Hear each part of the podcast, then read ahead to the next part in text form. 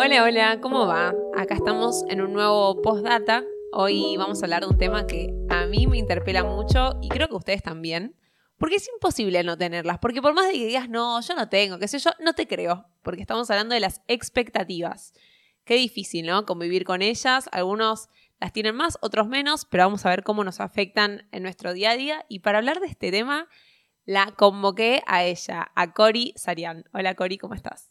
Hola, ¿cómo andan? Cori se vino hoy muy preparada, porque es una alumna, la verdad, que muy organizada y aplicada. Y trajo su machetito, su, papel, por favor, mostrar en, la cámara el papel. Y también trajo la definición de expectativa, así que me parece una re buena manera de arrancar el podcast definiendo el tema. Bueno, eh, voy a arrancar definiendo, según la RAE, qué son las expectativas, porque menos no. Y las expectativas son la esperanza de realizar o conseguir algo y también agarró otra definición que me gustó mucho, que es posibilidad razonable, subrayado, de que algo suceda. Me parece muy interesante esto de posibilidad porque la expectativa es en cierta manera una suposición, ¿no? Y qué increíble el poder de nuestra cabeza de imaginarse tantas cosas y de suponer tantas cosas. ¿Vos crees que las expectativas en general se pueden controlar? Yo creo que de base me parece que nadie puede eh, suprimir las expectativas. O sea, las expectativas no pueden no existir. ¿Por qué? Porque es esto, o sea, es la esperanza de algo a futuro. ¿Y quién no piensa en el futuro? O sea, es, es, imposible que el ser humano no piense en el futuro porque es lo que lo motiva a hacer todas las cosas que hace en el día a día. Entonces, si yo no pienso en qué quiero hacer mañana o para qué me quiero levantar mañana, ¿qué sentido tiene como mi vida? Como que un poco las expectativas son lo que le dan sentido Ahora, vuelvo a la parte de tienen que ser razonables. Y esto es un poco lo que vos me preguntás. O sea, ¿se pueden controlar? Y yo creo que sí, pero que es muy difícil. De hecho, yo creo que a mí me cuesta muchísimo y a vos también poder controlar las expectativas. ¿qué te pasa? ¿Qué hablas de mí? Ah, que sí. Bueno, me parece interesante esto de que las hayas dividido en tres tipos. Está bueno que vayamos profundizando en cada uno. El primer tipo sería las propias, ¿no? Quizás las que más sufrimos porque nosotros elegimos ponernos la presión.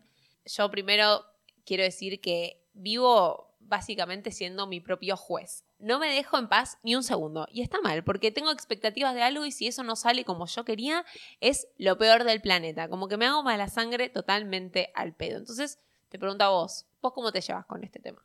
Em, yo creo que las expectativas propias van muy de la mano con la autoexigencia.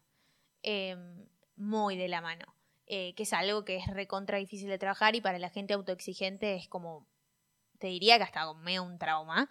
Eh, me animaría a decir, y por ejemplo, voy a poner un ejemplo mío, eh, tenía que rendir un final el año, el año pasado, diciembre, había recontra estudiado, sabía todo, ¿viste? Cuando decís tipo, sé todo, voy tranquila. Y mm, nada, entonces pasa el primero, lo bochan, pasa el segundo, lo bochan, digo, no, yo me voy a animar, voy a ir, estudié todo, o sea, sé todo. Bueno, eh, generalmente pasa eso. Voy, voy adelante em, y me habían dado dos temas. Arranco con uno, me corta la mitad porque veía que lo sabía perfecto y me dice, ya está, seguí con el otro, me dice. Decime rápido el otro tema. Arranco, listo, qué sé yo, cuando le empiezo a hacer una división del tema en, en una clasificación que era como muy exacta, me dice, listo, andate a lo que yo era el último final, digo, listo, vacaciones. Y claramente que si ella me cortó, no me dejó seguir hablando, ¿Qué me puso? ¿Un 9 un 10? Te diría que un 10, porque me cortó.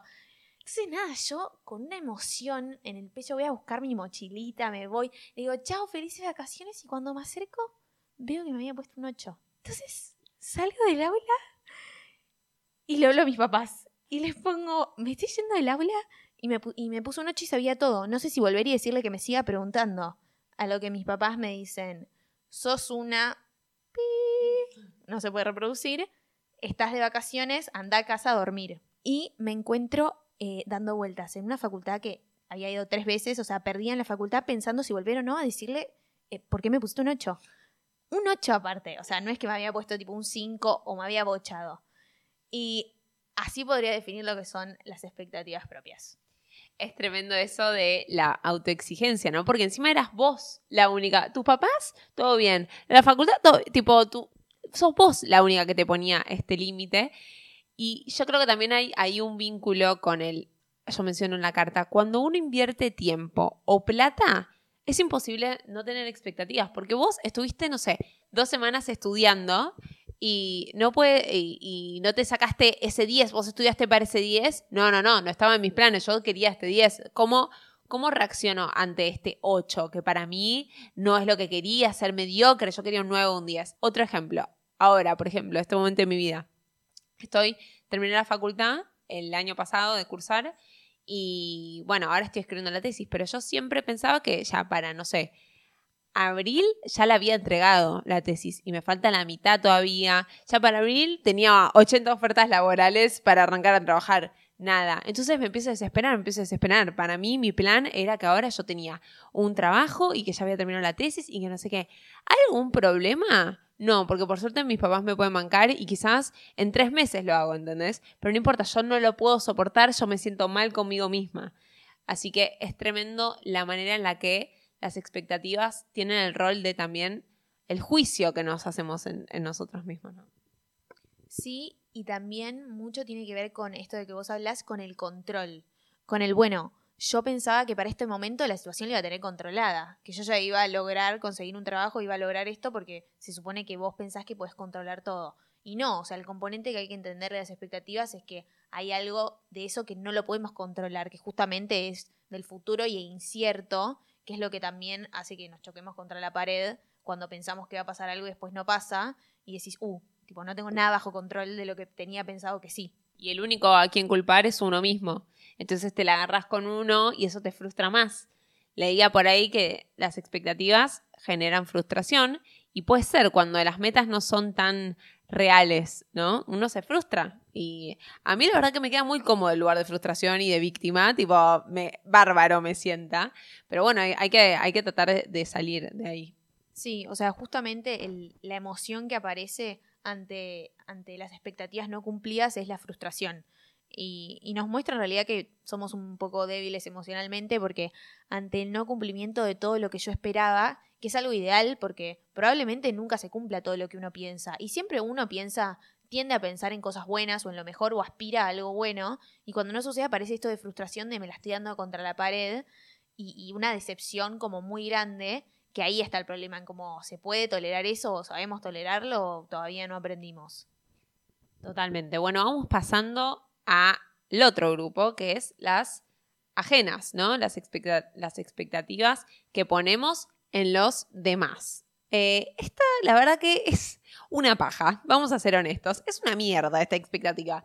Vamos a contarles que hicimos una encuesta, hice yo una encuesta en mi Instagram, que una de las preguntas, gracias si estás escuchando y participaste, te agradezco de corazón, una de las preguntas es, ¿esperás que los demás actúen como vos lo harías? El 64% dijo que sí, el 36% dijo que no.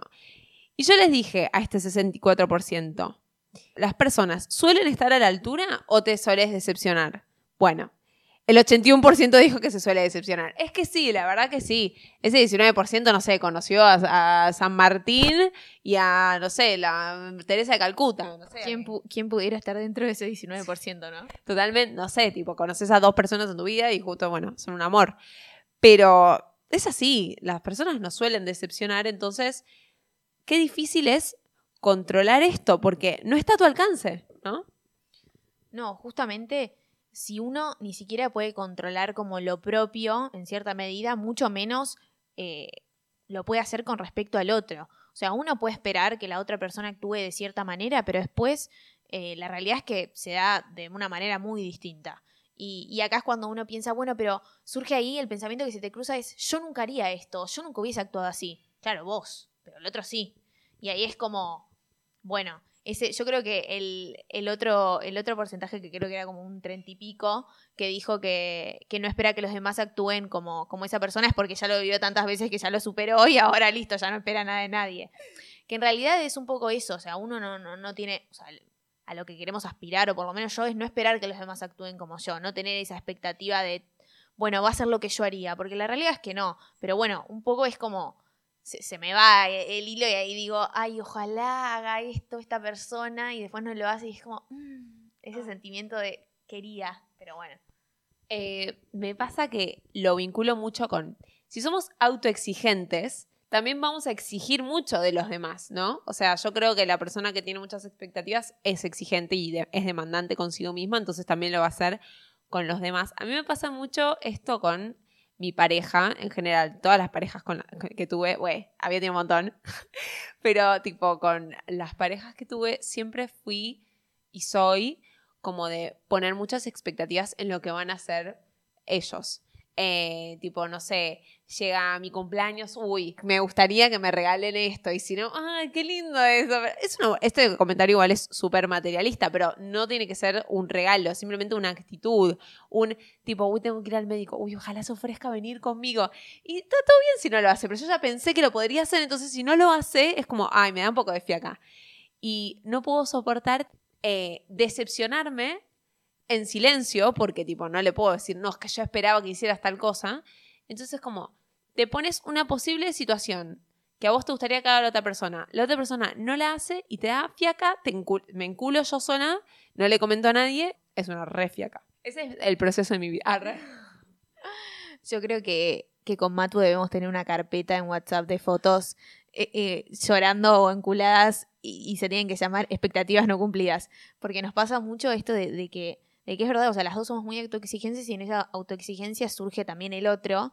Y como que en realidad es culpa nuestra de poner expectativas en el otro y en que el otro va a actuar de cierta manera. Y, y, las expectativas son nuestras al fin y al cabo, no, no son del otro. Pero bueno, es imposible cuando pasa algo y vos decís, ay, me hubiese encantado, por ejemplo, yo me acuerdo que cuando arranqué a salir con mi novio, eh, cumpleaños a los meses de, que estábamos saliendo, pero ya habían pasado un par de meses y yo estaba tipo, que me invita a su cumpleaños, obvio que me va a invitar, me va a invitar a su cumpleaños. Y bueno, no me invitó, pista, no me, invitó, no me invitó. Spoiler alert. no me invitó. Eh, y yo me acuerdo que estaba, estaba en mi casa sentada y decía, no lo puedo creer, no lo puedo creer. Y nada, como que estaba recontranculada y era mi culpa. Porque, o sea, qué sé yo, no sé, no me invitó y listo, ya pasó, ¿entendés? Pero en ese momento te re decepcionás del otro. Y ahí como que me pregunto, ¿será mi culpa? O un poco también es válido que me enoje por algo que, yo pensaba que iba a pasar y no pasó. Hay que, yo creo que hay que demandar un poco menos de los demás, porque si no, no queda espacio para que nos sorprendan, ¿no? Si ya nos imaginamos todo. Nos tenemos que relajar, boludo. Yo nos escucho y digo, tipo, Dios, tenemos que vivir. Tómense un té de tilo, fúmense un porro y, relájense. Pero bueno, no nos salves tan fácil como parece. Así que sí, eh, es muy difícil poner las expectativas en los demás, porque tipo, si bien quizás no esperás que actúe como vos te gustaría, simplemente te imaginaste algo y si eso no pasa, no estás contento. Y es muy difícil que pase exactamente algo que, que vos querés. O sea, no suele suceder. No, es, es también como idealizar todo. Es una, es una actitud un poco infantil en realidad, estar todo el tiempo pensando en cómo va a actuar el otro y, e idealizarlo. Eh, pero bueno, es como, para mí es imposible. O sea, yo me voy a dormir a la noche y arrancan los escenarios en la cabeza de todas las posibles cosas que podrían pasar. Bueno, para, para, para, quédate ahí. Porque justo hay una pregunta que es, ¿te es común imaginarte posibles escenarios sobre cosas que te gustaría que pasen? Te le voy a preguntar, bueno, claramente tu respuesta es sí. El 95% de la gente dijo que sí. Así que básicamente toda la Argentina, la mayoría de las personas se suelen imaginar posibles... Eh, escenarios de cosas que les gustaría que pasen. Y este 95% le dije, y eso no pasa, o sea, si esto que te imaginaste no pasa, ¿te, te desilusionas o te da igual? Y el 70% dijo, me desilusiono, el 30% dijo, me da igual. De nuevo, ¿quién es este 30%? Queremos ser ustedes, ¿no? Nos están engañando, nos están engañando porque ese 30% no existe. No le pongamos nuestra infelicidad a los demás, pobrecitos, ellos son felices, que sean felices. Pero bueno, claramente eh, esta encuesta, eh, realizada por el INDEC, arre que no, da la pauta de que esto es algo muy común.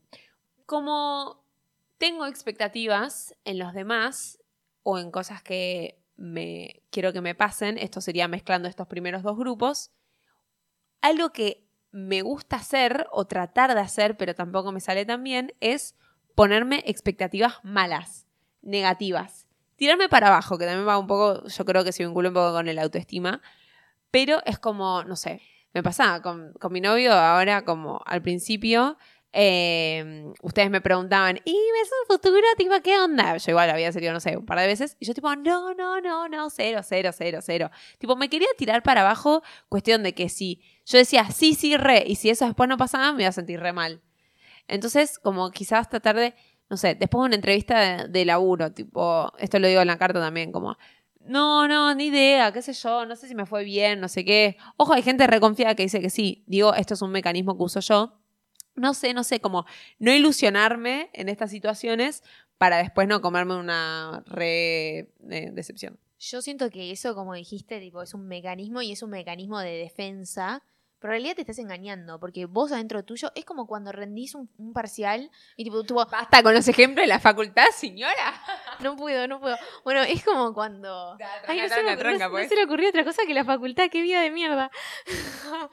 es como cuando, bueno, ponele, salís con alguien, pongámoslo así, salís con alguien y la otra persona te re gustó y como que dijiste tipo, uh, qué buena onda, me copo, y le contás a tus amigas y dices, no, bueno, pero ni idea. Pero en realidad vos adentro tuyo sabés que te recopó y que estás tipo mirando el celular cada cinco minutos para ver si te habló para salir de vuelta. Entonces para mí es un poco engañarse uno mismo. Tipo, yo siempre le digo a mi mamá, ay, sí, fue medio difícil y después me saco un 9. ¿Entendés? Siento que es como un mecanismo que tiene uno de decir, bueno, no digo que sí de una o no digo que es algo bueno de una porque si después no, la caída es mucho más dura que, si digo que sí. Porque esto que yo hago es a propósito, como decís vos, es medio como un engaño, pero es porque después no quiero ponerme mal. Por al mismo tiempo es algo que, que quiero que pase y si no pasa me voy a poner mal, ¿no? Pero yo creo que también es medio un mecanismo con el de afuera. Le comunico al de afuera algo y quizás esa persona sí se lo cree. No, no, apuesta que yo no me, no me veo un futuro con él o no sé qué. Y tipo, ah, bueno, después no pasó nada. No, sí, viste, yo te dije que no, nada. Y después te vas a llorar a tu casa. Claro, pero bueno, no sola, nadie me ve. Otro ejemplo de esto puede ser, yo quizás antes de irme de viaje, pensar tipo, bueno, obvio que no vas a decir qué viaje de mierda que voy a tener para después sorprenderte, obvio que no, pero quizás no ponerle tantas fichas, viste, que después te preguntan, ¿y cómo estuvo? Y vos decís, ay, no, la verdad que no tenía tantas expectativas y fue genial. Eso está buenísimo cuando te pasa, cuando genuinamente no tenés tantas expectativas de algo, sea un viaje o un plan o lo que sea, y te sorprendió. Eso, la verdad, está buenísimo. Bueno, esto es un poco el tercer grupo, es planes, el, la tercera categoría que quiero hablar, que ya, bueno, recién la fuimos introduciendo. Eh, qué gracioso, quiero recordar que yo esta carta la escribí antes del fin de semana de Semana Santa y yo terminé la carta diciendo tipo, bueno, expectativas para Semana Santa, no sé qué, me terminé agarrando COVID en Semana Santa, muy gracioso, ¿no? Tipo, la piba se ponía expectativas y terminé agarrando COVID. Eh, pero, ¿qué tema esto de los planes? Yo soy una persona que soy poco flexible. Volviendo a la encuesta, yo les preguntaba a ustedes, ¿cómo te llevas con los cambios de planes a último momento? Y hubo una grieta, Cori, déjame decirte. El 51% dijo que se puede adaptar fácil, el 49% dijo que se pone mal porque no era lo que estaba planeado. Yo pertenezco a ese 49%. ¿Vos a cuál? Bueno, me costó mucho cuando leí la pregunta contestar. Contesté, me pongo mal porque no es lo que estaba planeado, pero la realidad es que siento que últimamente estoy más flexible. Y eso que soy una persona muy estructurada. Y Matu también. Vamos a mandarla, Claro, no te invité a tirarme mierda a la concha de la lora. vamos a mandarla al frente. Somos muy estructuradas las dos. Em, pero últimamente me estoy adaptando un poco más. Y es como que tengo una nueva frase de cabecera que es, después vemos. ¿Viste? Te tiran de hacer algún plan y yo antes era, bueno, dale, organicemos este día, este día y ahora es, después vemos. Y me está gustando, te digo que me está gustando, pero ya de más, creo. Eh, o sea, te admiro porque me encantaría. Yo soy muy de planear y si eso no sale, tipo, no sé, hace poco eh, mi hermano que es DJ iba a tocar en un lugar, yo estaba re manija a verlo, hicimos pre con unos amigos, se les hizo un poco tarde, vamos a la puerta y nos dicen tipo, no, ya están, está la puerta cerrada, no pueden entrar. Bueno, está todo bien, no pasa nada, otro día lo voy a ver, sigue la vida, no es nada grave, pero el hecho de que yo ya me había planeado que esa noche iba a ir y qué sé yo, y le iba a escuchar a mi me reprimió, la verdad. Tenía muchas ganas de hacer esto y no salió. No importa, después nos terminamos cagando de risa, jugamos juegos, fuimos a McDonald's a bajonear, como que todo bien. Esto es un ejemplo muy pelotudo, pero me, me sirve para representar en general lo que me pasa. Cuando hay algo que yo planeo que va a ser así y después no sale, no, no logro lidiar con la sorpresa. Soy muy estructurada y por eso yo digo en un momento de la carta, qué bueno es cuando pasa algo que no estaba en mis planes y mi cabeza no tuvo la chance de premeditar o de pensar en eso. Y hoy la metáfora de cuando vas a una montaña rusa, ¿no? Cuando estás en un parque de diversiones y haces toda una fila de dos horas y media porque supuestamente es alta montaña rusa. Vas, y bueno, sí, está bien, eh, están las expectativas como vos las tenías. Pero de repente vos vas a una montaña rusa que tenía re poca fila y decís, tipo, bueno, pruebo esta. Tipo, no le pongo expectativa porque hay tres personitas, ni siquiera listo el Fast Pass. Eh, y después termina siendo tremenda. Igual, bueno, es el segundo caso que me gustaría que me pase más a mí, pero soy el primero. No sé vos. Sí, siento también que depende un poco en qué situación. Como que lo que vos decís era algo que recontra estabas esperando, ponele. Y sí, si es algo que yo también estoy esperando y después no pasa, eh, puede ser. Por ejemplo, Em, arranqué la facultad presencial este año, vuelvo a hablar de la facultad. Basta, señora. Pero es que es un muy buen ejemplo, porque pasan muchas cosas en la facultad. Y, mm, y nada, como que yo tenía expectativas de tipo, bueno, este año me voy a hacer amigos, porque no tenía amigos en la facultad. Y llegué el primer día y no hablé con nadie. Pero cuando te digo que no hablé con nadie, es nadie. Y era mi cumpleaños. Y, y obvio, ese día, ese día sí, sí, no cumplí mis expectativas y sí me puse mal. Pero si es capaz otra cosa, que no sé, no sé, un plan, ponele que, no sé, no era que le ponía mil fichas, bueno, no me molesta tanto, listo, no sé, o se hará en otro momento. Claro, sí, está perfecto eso, o sea, hay que aprender a lidiar, ¿no? La energía que le ponemos a la decepción, tipo, bueno, ya está, boludo, eso vas otro día, ya está, pero algo que le pones como mucho entusiasmo y mucho esfuerzo y, y estás ilusionada es medio una fiaca. Eh, ejemplos superficiales, eh, no sé, tenés que reprobar este restaurante, yo comí increíble, tenés que rever esta película, tenés que, como, vos te guías por las recomendaciones y le pones expectativa a algo o cero. Em, bueno, soy muy fanática de las avocado toasts, o sea, me consideraría catadora, se podría decir. Y cada vez que veo que alguna foodie de Instagram pone un lugar nuevo, digo, uy, tengo que ir a probarla. Y el otro día, una chica que yo sigo subió una y puso me atrevo a decir que es la mejor. Y fui lejísimo de ser la mejor. Y yo dije, qué cagada. Dije, vine hasta acá para esto. ¿Entendés? Entonces sí, sí, sí, obvio. Para mí pasa mucho eso. Sí. Culpa de los influencers, hijos de puta, no me tira pobrecitos.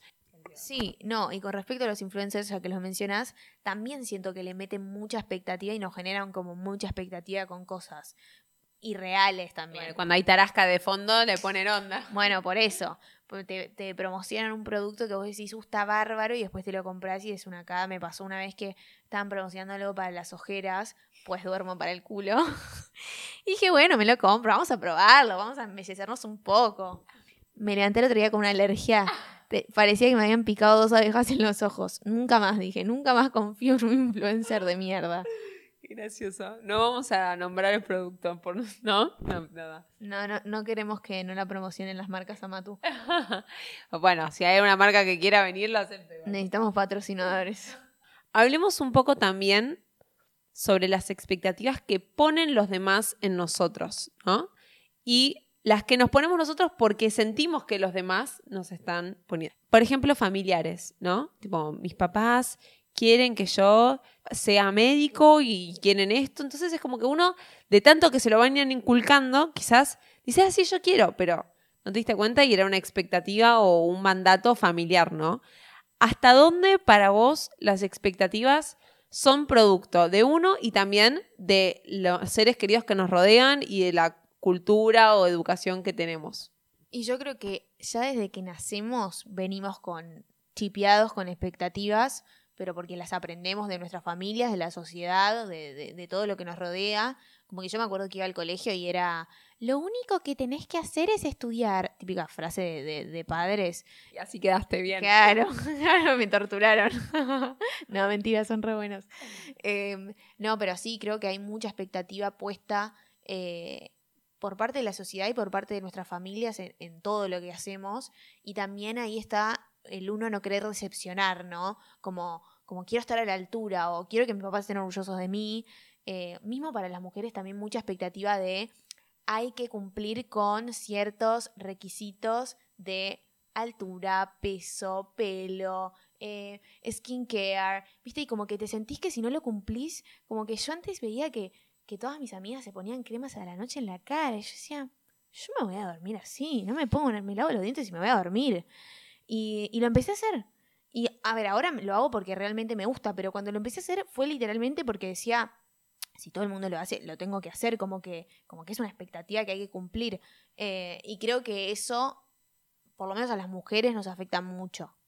Sí, lo que pensamos que los demás esperan de nosotros es básicamente, en este caso, la expectativa. Creo que hay mucha presión en lo físico de las mujeres eh, y también en la personalidad, ¿no? Que por suerte se está deconstruyendo mucho, pero en general hay expectativas de todo tipo. Y hablando de la educación y de cómo nos formamos, yo siento, no le voy a echar la culpa porque no es completamente de ella, pero es muy culpable Cris Morena de toda la idealización que yo tengo en general en mi vida, en mis parejas. Cris Morena, Disney, yo crecí en un mundo en el que miraba la tele y era tipo todo súper romantizado, ¿entendés? Y lamentablemente...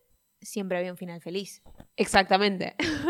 y lamentablemente eso no es la vida real y es como que me cuesta, siento que las generaciones de ahora que se están formando están más expuestos a lo que es una vida real o eh, no está tan romantizado lo que ven, tan idealizado.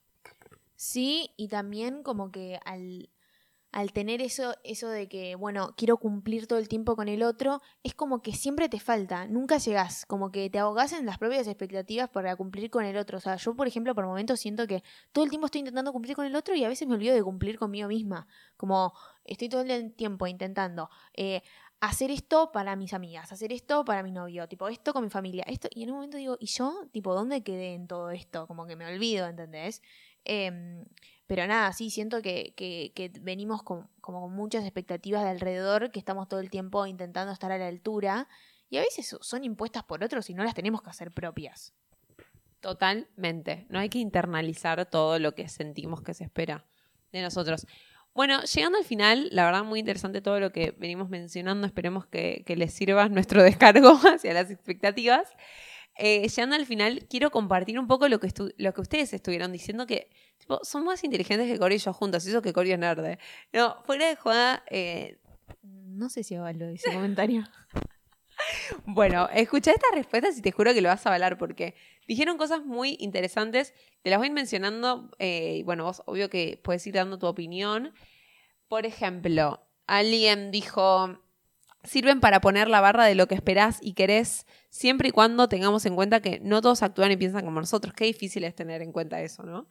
Eh, otras dicen, por ejemplo, em, hay que aprender a que sean motivación y no tristeza ni decepción. Es verdad eso, porque pueden servir como motivación. Hablemos bien también de ellas, ¿no? Sí, sí, sí. Yo creo que son hasta necesarias, te diría, pero porque son el motor que nos hace pensar y seguir día a día.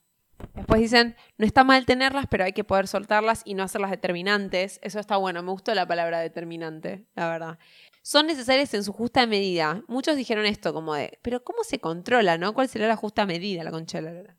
Sí, yo creo que si pudiera dar un tip, sería intentar minimizarlas un poco en el caso de que sean excesivas o por lo menos como nos pasa a nosotras que tenemos expectativas muy altas, intentar de minimizarlas pero no eliminarlas porque sí o sí las vamos a tener y dejarse sorprender un poco más también. Por ejemplo, respecto al amoroso, creo que idealizamos mucho a una pareja o chongo. Amar a una persona es dejar de idealizar y aceptar a la persona como es. Muy yo te digo que son inteligentes. Re. Después, así rápido, por ejemplo, eh, no entiendo a la gente que no le pone expectativa a nada. Cuanto más bajas, mejor. Afectan más de lo que ayudan. Se me van de las manos. Te hacen desilusionarte, pero forman parte de la naturaleza humana. Mejor no tenerlas y vivimos con ellas. Y así varias más. Mil gracias por sumarse. Cori, ¿qué pensás en general, además de lo que tuviste diciendo? ¿Algo más que quieras agregar al, al tema? Pienso que no querer tenerlas o intentar eliminarlas es muy de miedoso, para no decir otra palabra. Así que nada, sigamos con expectativas, pero aprendemos a controlarlas y tenerlas en la justa medida. Bueno, ese es el tip de Cory. Yo voy a mencionar una tal Mabel Katz, que no tengo la menor idea de quién es, pero ella dio unos tips. no sé quién es Mabel, pero vi en una página tan falopa como me encanta encontrar. No, no, vos tenés que decir. Según un estudio de Harvard. Obvio, un estudio de Harvard de Mabel Katz, de una profesora muy importante, una intelectual. Eh, bueno, ella da unos tips y uno me gustó mucho y es, en realidad dos. Uno es, no lo compres todo. Dice, hay una parte nuestra que cree que sabe. Debemos aprender a decirle gracias. no compro y nuestro camino. Como que a veces no darle pie a todo lo que piensa nuestra cabeza, ¿no? Porque por más de que pensamos que sí, no tenemos siempre la razón. Eh, y después el hazte amigo del no sé. me gusta porque, bueno, es parecido al tuyo, el, bueno, vemos, tipo, vamos viendo, después vemos. El no sé, está bueno, no hace falta tener las respuestas antes de que pase algo, ¿no? Adelantarnos. No sé, no sé qué va a pasar, qué sé yo. Me recuesta, lo digo como si saliera re fácil. ¿Vos qué opinas del no sé? Que está bueno porque creo que hay que aprender un poco a vivir en los grises, no todo blanco y negro en la vida. Y no era la persona más blanco y negro que existía. Acá venimos a hacer en las cancheras y a hablar como si supiéramos y como si lo aplicáramos en nuestra vida. Pero está bueno esto de blanco y negro porque es ni tener expectativas súper wow ni tener expectativas malísimas. Como tratar de encontrar un punto medio y gris, pero anda a lograr hacer esto, ¿no? Sí, dejarse sorprender para mí también. No estar todo el tiempo pensando en qué va a pasar y tratar de adelantarse, sino que me sorprenda. Bueno, este podcast yo creo que funciona, nos pusimos un poco serias, inclusive nos pusimos anteojos, eh, después van a verlo en Instagram. Em, este podcast espero que funcione para, no sé, motivarte un poco, ayudar a, que pienses en cómo están funcionando las expectativas en tu vida. Fuimos una especie de coaching, no sé. Una sesión de terapia para mí. Literalmente. Eh, bueno, hicimos terapia con vos, espero que la hayas disfrutado. Gracias, Cori, por haber venido a charlar un ratito. Gracias por invitarme. Bueno, quienes quieran seguir a la inteligente y nerd de mi amiga, eh, pueden seguirte donde en Instagram. Arroba Corisariano. Bueno, a mí ya saben que me pueden seguir en arroba matupaluch. Suscríbanse a las cartas de Matu, así están enterados de los nuevos capítulos. Y nos vemos en el próximo.